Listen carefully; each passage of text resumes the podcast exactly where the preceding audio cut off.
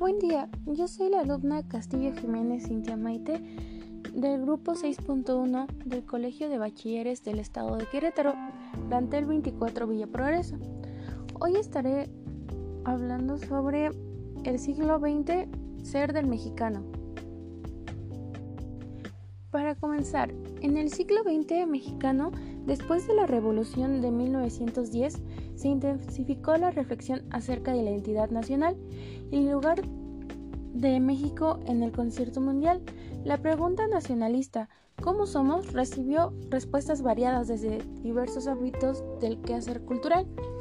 Estas réplicas quedaron plasmadas en obras plásticas, musicales, teatrales, literarias, filosóficas, antropológicas, históricas y demás disciplinas intelectuales. Nos enfocaremos en las filosóficas.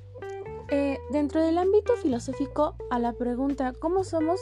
siguieron otras interrogantes. ¿Por qué somos como somos? ¿En dónde radica la originalidad de la cultura mexicana? ¿Cuál es su esencia? ¿Para dónde vamos? La mayor parte de la discusión acerca de la cultura se centró en el análisis de la revelación entre lo mexicano y lo universal.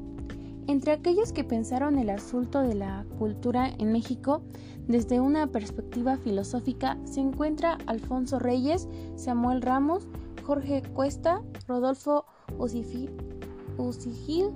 y Octavio Paz.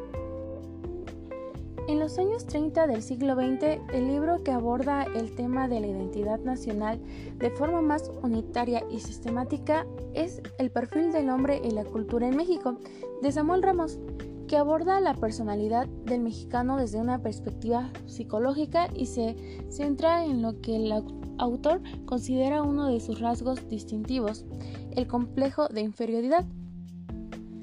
La primera edición del la obra El perfil de hombre y la cultura en México de Ramos se publicó durante el último año del maximato y del primer eh, primero del gobierno de Lázaro Cárdenas. La revolución como lucha armada se había dado por concluida desde el régimen de Álvaro Obregón y estaba en su apogeo el discurso oficial del nacionalismo que sostenía la construcción del Estado revolucionario.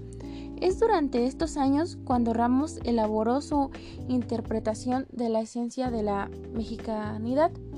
Para él, lo esencial de la cultura está en el modo de ser del hombre, que se moldea a partir de una circunstancia, tal como lo planteó el filósofo español Ortega y Gasset. Así, en el caso de la cultura mexicana, lo esencial de ella radicaría en la estructura mental de los mexicanos, para el estudio de la cual se apoya en el psicoanalista Adler y el desarrollo de su historia, es decir, su circunstancia. Samuel Ramos establece un modelo de la psique del mexicano determinado por la historia del país.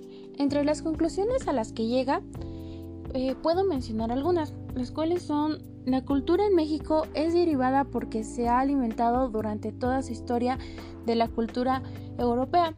La cultura indígena fue destruida totalmente. En el momento de su independencia, los mexicanos quisieron ser una civilización moderna, pero sus posibilidades reales no se lo permitían. Así vivieron a partir de un ideal inalcanzable. A lo largo de su historia, los mexicanos no han sido ellos mismos, con sus cualidades y defectos, sino que ocultan su verdadero ser bajo la imitación de lo extranjero.